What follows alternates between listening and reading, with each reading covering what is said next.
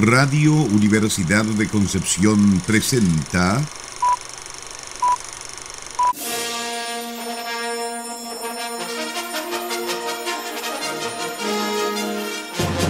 de película.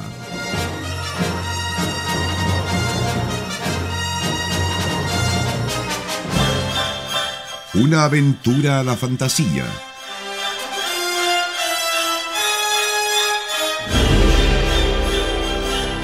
Un paseo por las imágenes que guardan tu memoria.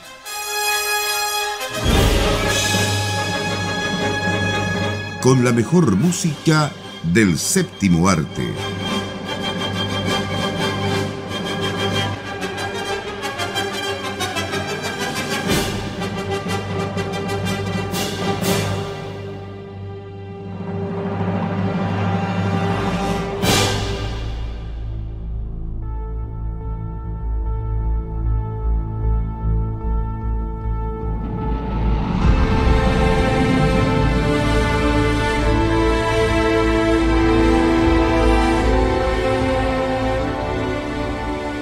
Buenas tardes, estimadas auditoras y auditores de Radio Universidad de Concepción. Como cada sábado, cada fin de semana, un programa de película. Junto a los más grandes compañeros que tengo en esta vida, digo yo. esta vida profesional también. Eh, Sarita Salazar, ¿cómo estás? Y Nicolás Masquiarán. ¿Cómo están, chiquillos? Yo el día de hoy me siento apegada a las reglas. Y esto no puede ser. Eso digo yo. Sí. apegada a las reglas. Por supuesto. Qué tremendo personaje. ¿ah? ¿Cierto? Ahí lo vamos a comentar. Después lo vamos, vamos a ver por qué. ¿Ah? Yo Eh, ¿Mm? No sabría la verdad decir eh, cómo estoy. Me siento dividido casi como si fue, tuviese que ser dos personas distintas hoy, el día de hoy. ¿Ah, sí? ah, me quitaste el personaje al final. Bu- bu- bu- bueno, yo me, me, me, me siento eh, bi- bi- bien, Emocionado. emocionado. Por supuesto. Emo, tú lo has dicho, Emo. Bueno, eh, estamos haciendo algunas referencias, algunos guiños, ¿cierto? Al, al, en realidad hoy día no vamos a ver una película, hoy día vamos a ver una serie que parece película, que en realidad, si usted la ve, es un- una obra de arte para mí, realmente, cinematográfica por donde usted la mire. Es la serie Andor, ¿cierto? Que ha causado furor estas últimas eh, semanas en la plataforma eh, Disney y, que realmente, bueno, igual han habido cosas de repente un poco divididas, pero nosotros las vamos a defender férreamente, ¿cierto, Sara? Contra todo el pronóstico, contra todo lo que nos diga también Nicolás Masquerán, Contra todos los detractores. justamente. Lo anunciamos más o menos en el programa pasado, ¿ah? cuando Sí. dijimos se viene, se viene. Los que nos conocen saben qué es lo que se viene. Y aquí está, no podíamos dejar pasar esta oportunidad de comentar esta gran serie. Serie que, eh, la verdad, yo debo confesar que cuando se anunció, yo dije, pero ¿a quién le interesa una serie sobre Cassian Andor? Un personajillo más de Rogue One. Bueno, yo debo confesar que Rogue One a mí al principio no me gustó mucho por muchas razones, pero en fin. Y yo creo que se transformó, a mi opinión, en la mejor serie de Star Wars que ha sacado Disney. Me van a decir, pero Sara y el Mandalorian, para que vean ustedes. No. Y yo sé que tiene detractores porque no es del gusto de todo el mundo. O sea, algunos han dicho que le falta acción, que le falta Jedi, en fin. Yo creo que esperaba, cuando vi Rogue One, esperaba algo como Andor. Y ahora que ya al fin me lo dieron, soy muy feliz. yo sé que a Nicolás no le gustó para nada. No, sí, algo, algo positivo tendrás que decir, Nico. No, yo dije muy claro que lo que no me había gustado era el final y tengo razones muy concretas para afirmarlo. Pero lo vamos a conversar Porque más no adelante. salía el Jedi. ¿Lo vamos a conversar o vamos a pelear más adelante, Nicolás? La verdad, Rosa, por favor, ¿ya? Si Allá peleamos, paz, allá paz. si peleamos va a ser por esa actitud que ya estás teniendo, Felipe. Bueno, bueno, oye, no, no, eh, a mí en realidad me encantó desde los, bueno, tres primeros capítulos que nos regalaron al comienzo, que eran obviamente, que tenían que ir los tres porque tenían un propósito, ¿cierto? Eh, de, de empezarnos a mostrar este personaje, porque claro, lo conocíamos en Rogue One, ¿cierto? Como este héroe anónimo, de alguna forma, que tenía esta rebelión y que, mm, bueno, dio su vida para lo que seguía después. Obviamente, la, toda esta historia que nosotros conocemos, ¿cierto?, de la familia Skywalker. Pero Eh, esto es totalmente distinto. Yo creo que aquí hay una máquina pensante que tomó desde otro punto de vista la historia, de otro punto de vista los personajes. Me gusta mucho porque es orgánica. Eso es lo que, lo que más a mí me llamó la atención de esta serie. No es, yo puedo decir, claro, eh, como se llama Mandalorian tiene lo suyo, tiene cierto su qué sé yo, como decíamos, pero esto tiene algo distinto, que es esta, este manejo eh, orgánico de no solamente las locaciones, ¿cierto? Eh, los escenarios, sino de también los personajes. Voy a plantear mi primera discrepancia. Tú dijiste recién que esto era como ver una película. Sí, pues. Y no, la verdad es que esto es como ver tres películas y un epílogo. Ah, bueno. Ah, mejor todavía. Mejor todavía por Nicolás. Eh, y claro, porque eh, tal como tú dices, eh, los primeros tres capítulos están planteados a modo de, introducción, de presentarte el personaje, de, de, insertarlo en esta historia, porque finalmente lo que te están contando es cómo es que Andor se termina comprometiendo con la rebelión, que en este punto, digamos, en el que nos deja la serie, es una rebelión que recién está tomando cuerpo. Eh, bueno, y, de forma muy realista me atrevería a decir, eh, pero ya lo podemos conversar más adelante. Y luego, ¿cierto? Vienen estos dos arcos argumentales eh, que, que, tienen, digamos, unas conclusiones soberbias. Y luego los dos últimos capítulos, ¿cierto? Ya nos dan el paso a lo que viene. Ahí es donde están un poco mis objeciones, después lo podemos conversar en cómo se maneja, o sea, no, en qué es lo que nos entrega ese final más que nada. Pero desde el punto de vista de la realización, la serie es impecable y claro, no me extraña que tenga detractores eh, porque te plantea un tono absolutamente diferente de lo que estamos acostumbrados en Star Wars. Entonces, si a Mandalorian, y aquí probablemente Sara puede desarrollar mucho más, se le elogiaba el recuperar ese espíritu de la Star Wars original que tenía mucho del spaghetti western, de las películas de samurai, ¿cierto? Eh, acá lo que se nos propone es algo que se arranca pero completamente de lo que habíamos visto en películas, en series y que está mucho más cerca de lo que podría ser el noir.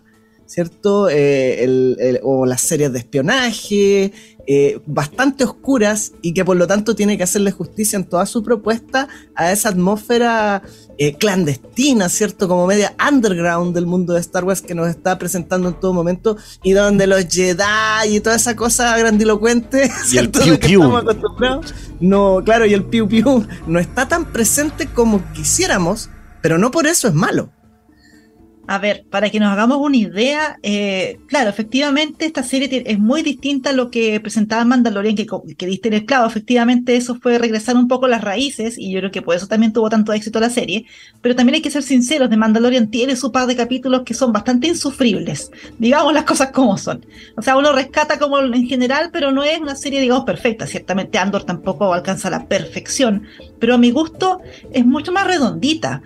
Y de hecho, bueno, es cosa de ver quiénes son los creadores. Estamos hablando de Tony Gilroy, que él fue el creador de esta saga Born, eh, sobre todo la trilogía original, y también dirigió The Born Legacy. Eh, y en la producción tenemos a Sane Bollenberg, que es la productora nada más y nada menos que una de nuestras series favoritas, que es Chernobyl. Entonces estamos hablando de un equipo realizador que tiene una visión mucho más madura, y de hecho ellos no vienen como del mundo necesariamente de Star Wars. Bueno, Tony Gilroy lo llamaron eh, arreglar un poco el guion de Rock One. De hecho, no, no aparecen los créditos, pero él dirigió alguna de las de las esas tomas que se hacen después como para arreglar un poco la película. a él lo llamaron un poco para, para que hiciera eso. Y eso fue como su gran acercamiento con Star Wars. Entonces yo creo que precisamente porque tienen como esa otra visión, eh, lograron hacer una serie que viene a satisfacer a un público que en realidad estábamos un poco como huérfanos de contenido. O sea, una de las cosas que a mí me gusta mucho de esta serie Andor es que de repente Da lo mismo que sea de Star Wars. Podría ser una perfecta serie de ciencia ficción, que de hecho ni siquiera es de ciencia ficción, es como más de política o de espías, en un setting de ciencia ficción que ocurre, que coincidentemente ocurre en el universo de Star Wars, pero podría ser de Star Trek, podría ser de una cosa completamente de Blade Runner. De Blade Runner, por ejemplo, tiene muchos guiños a eso y me encanta. Eh, entonces yo siento que se defiende por sí sola y yo creo que eso es el gran valor que tiene esta serie que viene un poco a elevar el contenido de decir, oye, Star Wars no es solamente el piu piu, como dicen ustedes, no es solamente los Jedi moviendo su, su espada láser, sino que también pueden crear historias que es lo que le hace falta. O sea, es una galaxia muy, muy lejana y lamentablemente nos estábamos dando vuelta los mismos 3-4 planetas, en los mismos 5 o 6 personajes, cuando en realidad tú puedes generar una cantidad de contenido, o sea, estos mismos creadores tienen como una idea de ser algo muy parecido a lo que pasó cuando cayó el régimen nazi, de gente buscando imperiales y cazándolos, digamos, una vez que ya cae el imperio, o sea, sería súper interesante ver algo así. Y más adelante, si otra propuesta que ojalá igual sea interesante, que es de un periodo más antiguo, de cómo empiezan los Sith, por ejemplo, a infiltrar el tema de los Jedi. O sea, están tratando de tomar como otros temas que van más allá de la aventura, sino que como de la intriga. ¿Qué es lo que se supone que tiene que ocurrir? Que de hecho este es un periodo que a mí me encanta de la historia galáctica, digamos, de Star Wars, que cómo cae un imperio, cómo se crea una rebelión y todo lo que viene después en el fondo de crear como una nueva república, que en realidad no había sido muy tocado para nada el contenido que ha salido últimamente en Star Wars. Antes de que ah. hable Felipe, quiero agregar una cosa, Sara. En esta a los dos en realidad y a toda nuestra audiencia. En esta serie incluso, incluso hay soldados con buena puntería. Sí, eso es verdad. No quería complementar también lo que estaba hablando Sara, que es muy importante la gente que ha participado en esta serie y que también están los, los, guionistas de House of Cards, que no dejó de ser una, una tremenda también serie, ¿cierto? De intrigas sobre todo para llegar al poder y acá eh, se manifiesta, digamos, eh, muy, muy fuerte en, en, todo lo que en todo lo que significó la historia, ¿cierto? De cómo, cómo se empezó a a manifestar la rebelión y como también iban detrás de estos rebeldes, ¿cierto? El imperio. Eh, vamos a la música, porque realmente para mí es espectacular. A mí me encanta. yo querría destacar que la música también marca una nota diferente de todo lo que hemos escuchado de Star Wars. Y desde el principio se nota que el compositor, que en esta ocasión es Nicholas Brittle, eh, hace, pero caso omiso de todo lo que nosotros conocemos respecto de los leitmotiv, de, los, de todas las características que, que, nosotros identificamos de Star Wars y de hecho nos plantea una música con una diversidad tremenda dentro de la propia serie para ambientar eh, cada situación. Así que con ese comentario, sabiendo que no nos vamos a encontrar con el típico Star Wars, ¿cierto? De John Williams o de Giacchino, nos dejamos a continuación con la música de Andor, serie de este año 2022, con la musicalización de Nicholas Brittle.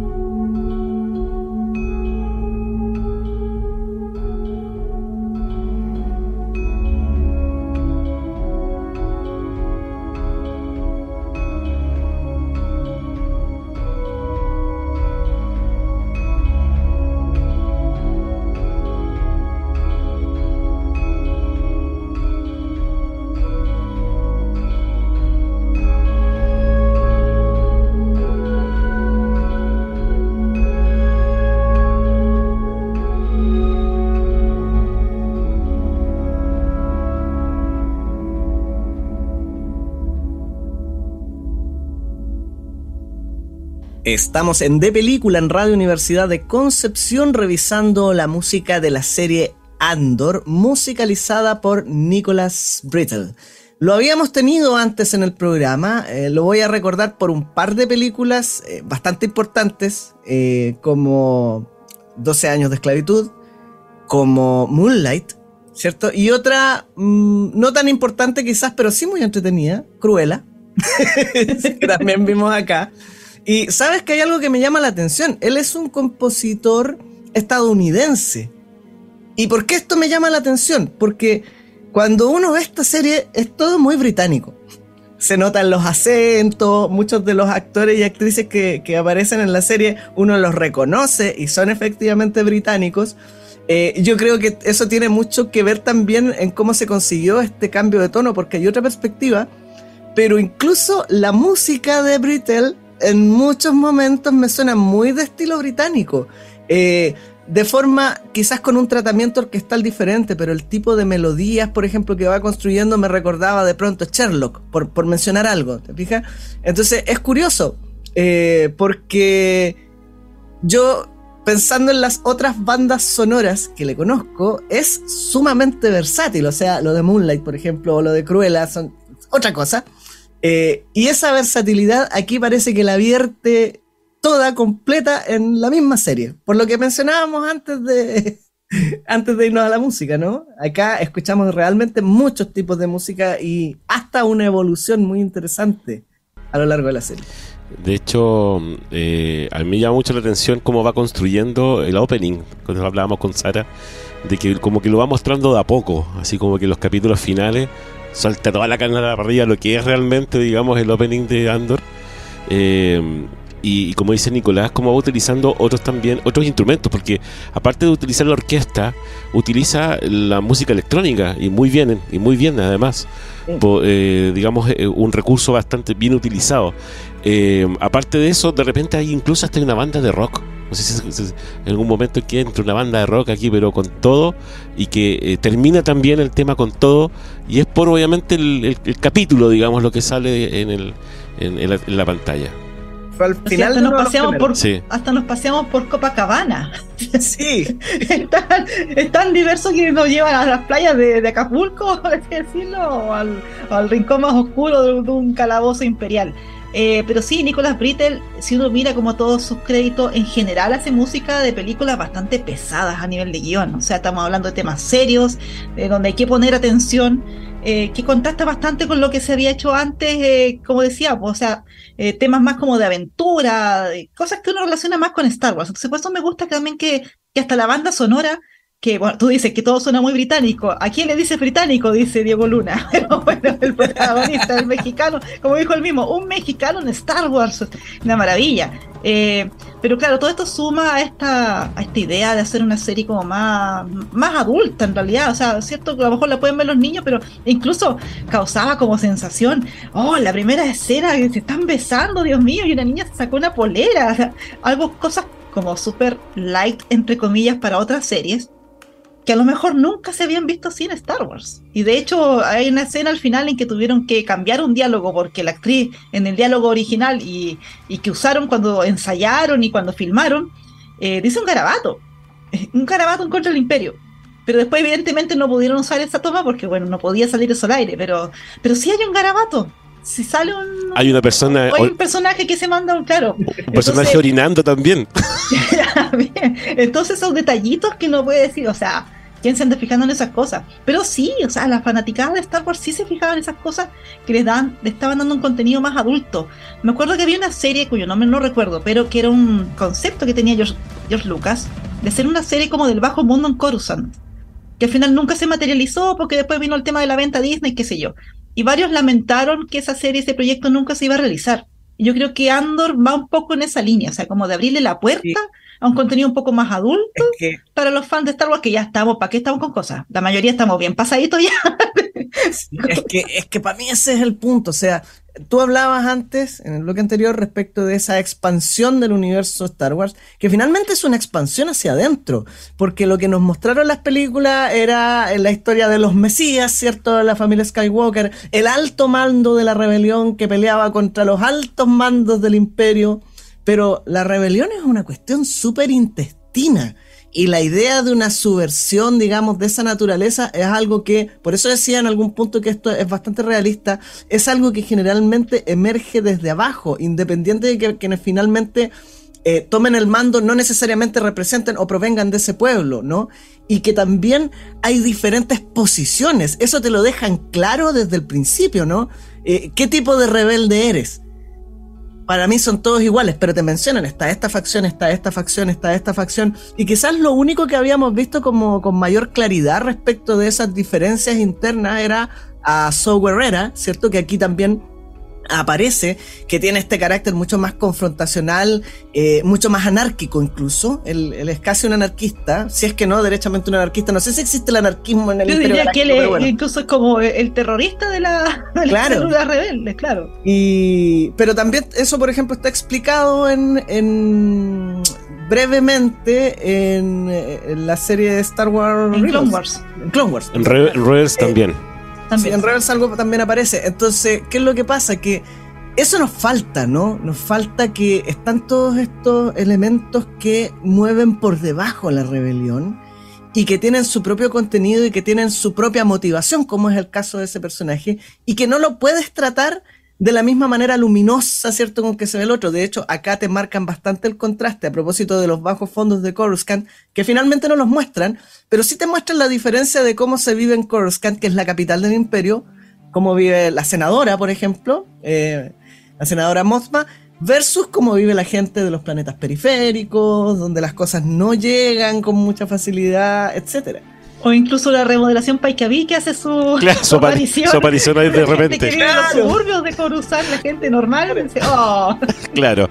Oye, eh, bueno, tenemos que tener en cuenta igual que el género de esta serie está catalogado como un thriller, ¿ah? Thriller es de espionaje político y al final está la ciencia ficción. Así como, como, lo que decía Sara, ¿cierto? En un comienzo y que en realidad eh, tiene, tiene mucho de, de, espionaje sobre todo y de, de, política, pero no la política que vimos en el episodio 1. Acá hay una política un poco más, más, más oscura, qué sé yo. Pero eh, una de las cosas que. Pero es el Estado Mayor. Claro, justamente. una de las cosas que yo quería complementar acá, porque yo creo que pasó un fenómeno bastante interesante, y acá es que eh, lo que hablábamos delante, los fanáticos de Star Wars siempre buscan el piu piu, la aventura, que cierto, el Mesías y todas estas cosas, este mundo, este mundo como de altas esferas. Pero acá se le dio un tinte distinto. De hecho, eh, el, creador que es Tony, que, o el director que es Tony Gilroy, también estuvo en eh, Rebels, ¿ya? Como coproductor pero estaba metido por, por, eso también que se ven muchos de los no, muchos de los personajes. Se ven algunos personajes se ven incluso los vehículos ya que está que, también participan en en, en, eh, esta película. Eh, perdón en esta serie y en la película Rogue One que viene más adelante. Pero quiero quiero destacar algo que pasó de que al, al fanático se le demostró algo distinto cierto ya. Qué pasó la diferencia con que hablábamos delante por ejemplo Star Trek Star Trek también antes era este, tenía esta característica.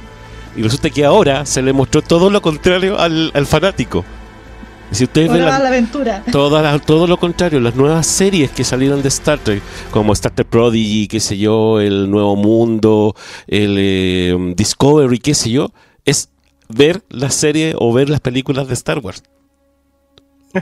Pero está bien, pero está bien. sí, pues, digamos, ya, ¿por qué? Porque se le está mostrando a otra generación también. Y como dicen ustedes, a lo mejor Andor va para la generación de que vio Star Wars en el año 77, ¿cierto? Y, o los 80 de las otras películas.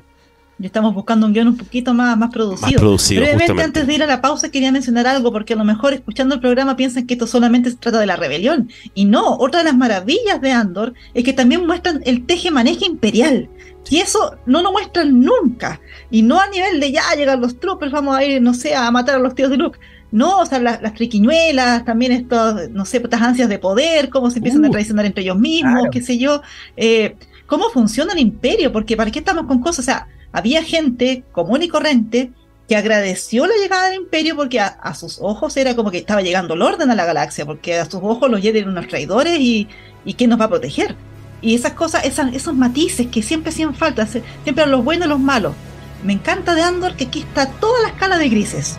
Los buenos tienen cosas malas y los malos también pueden tener cosas buenas. O sea, si uno se pone en el lugar de quizá, no sé, pues de hecho, dicen de repente, pasa tal cosa, llegan los imperiales como de cierta oficina a trabajar y dicen, díganle a, su, a sus subordinados, díganle a sus familias que esta noche no van a poder llegar a la casa porque vamos a trabajar.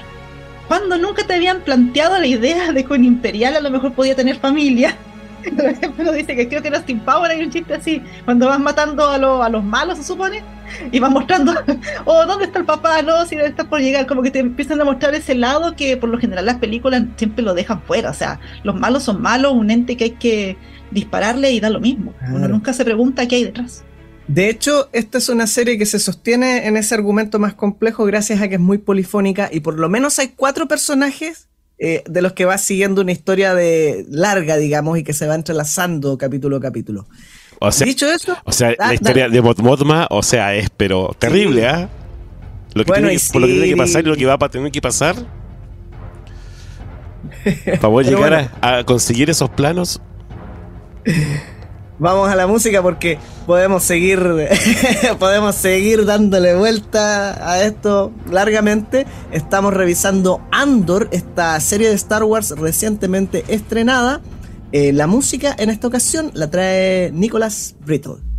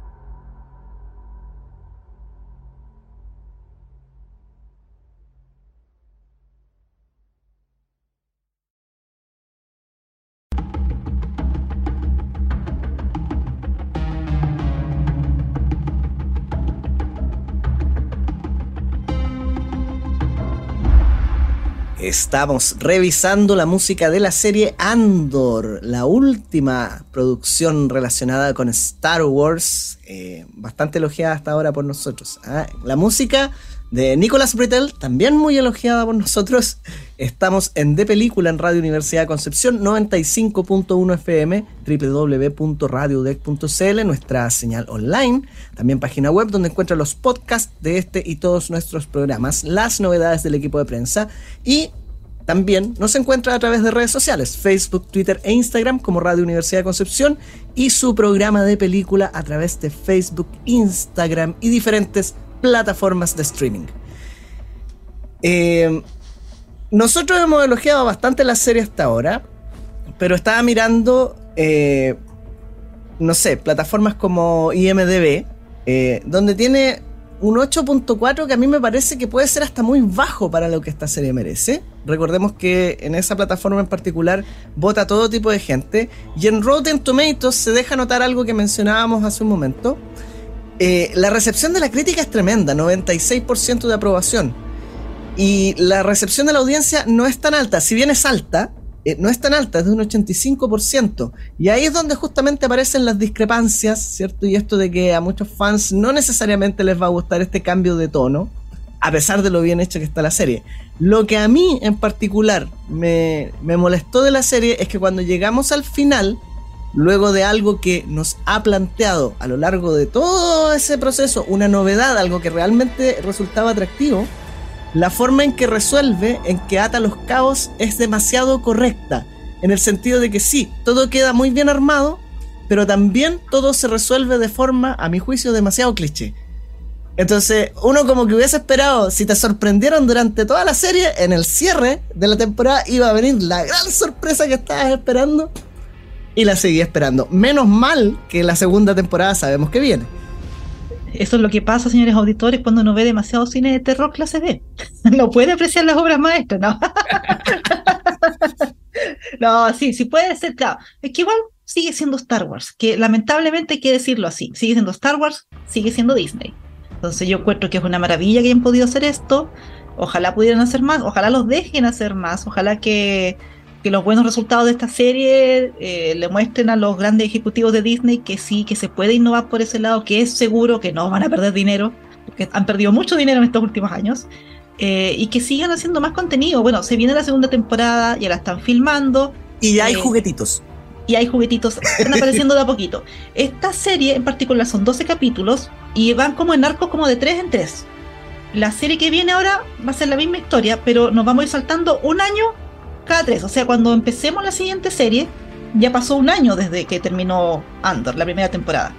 Para hacer tres capítulos, vamos a saltar otro año. Y así hasta que lleguemos prácticamente al momento en que empieza Rock One. Lo cual es un dolor de guatita. Son 12 capítulos para tantos años y pueden pasar muchas cosas. O sea, nosotros sabemos cuál es el final de Andor, porque si, hemos visto Rock One, spoiler, Andor muere. Después que se roban los planos de la estrella de la muerte. Pero como dices tú, hay varios personajes más que uno dice, bueno, este personaje nunca más lo vimos, habrá muerto en el camino. ¿Qué será de los imperiales? ¿Terminarán subiéndose en una nave a la estrella de la muerte? La misma Mon Mothma. ¿Se darán vuelta? La misma Mon Mothma, claro. Eh, ahora está en un lugar muy distinto donde la vemos cuando empieza la Rogue One o el episodio 4. Entonces pasan tantas cosas en estos 12 capítulos que yo creo que se viene bastante recargada la serie y ojalá que no pierda un poco la, la, el sello que pudo poner ahora y que sea igual de buena o mejor. Ojalá tiembla Filoni. justamente. bueno, esperemos que el nuevo El equipo C, ojo, porque el equipo B había superado al equipo A y ahora el equipo C parece que está superando al B. al B, claro.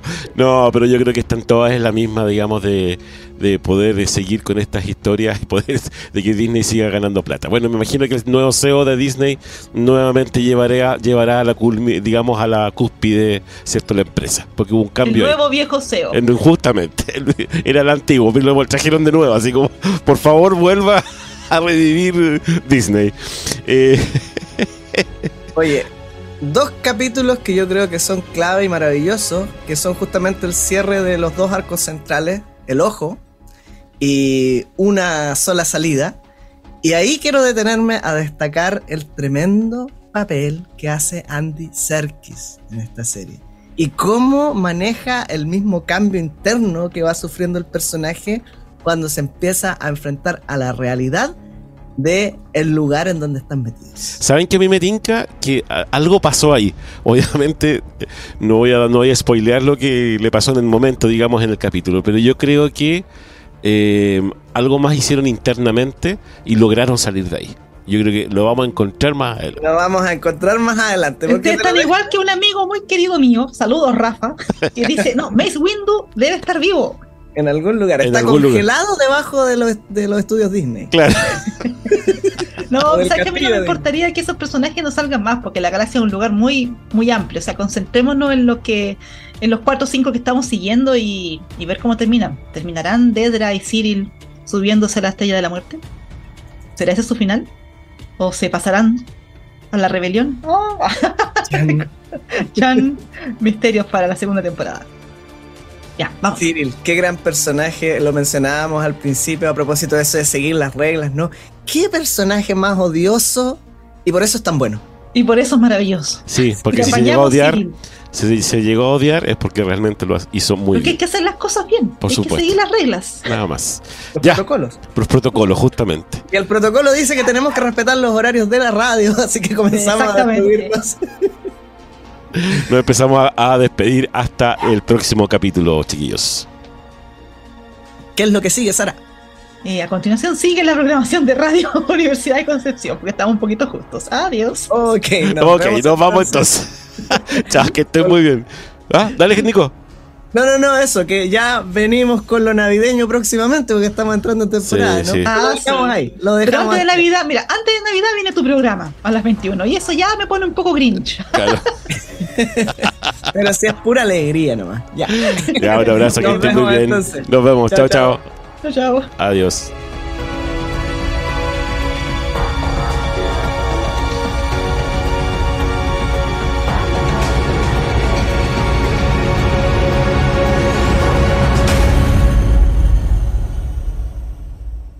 Radio Universidad de Concepción presentó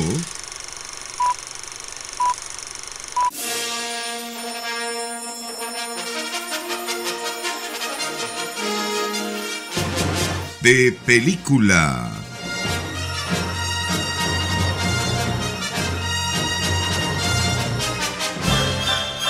Una aventura a la fantasía.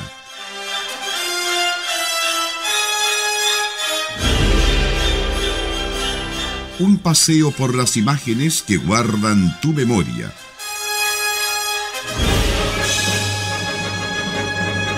Con la mejor música del séptimo arte.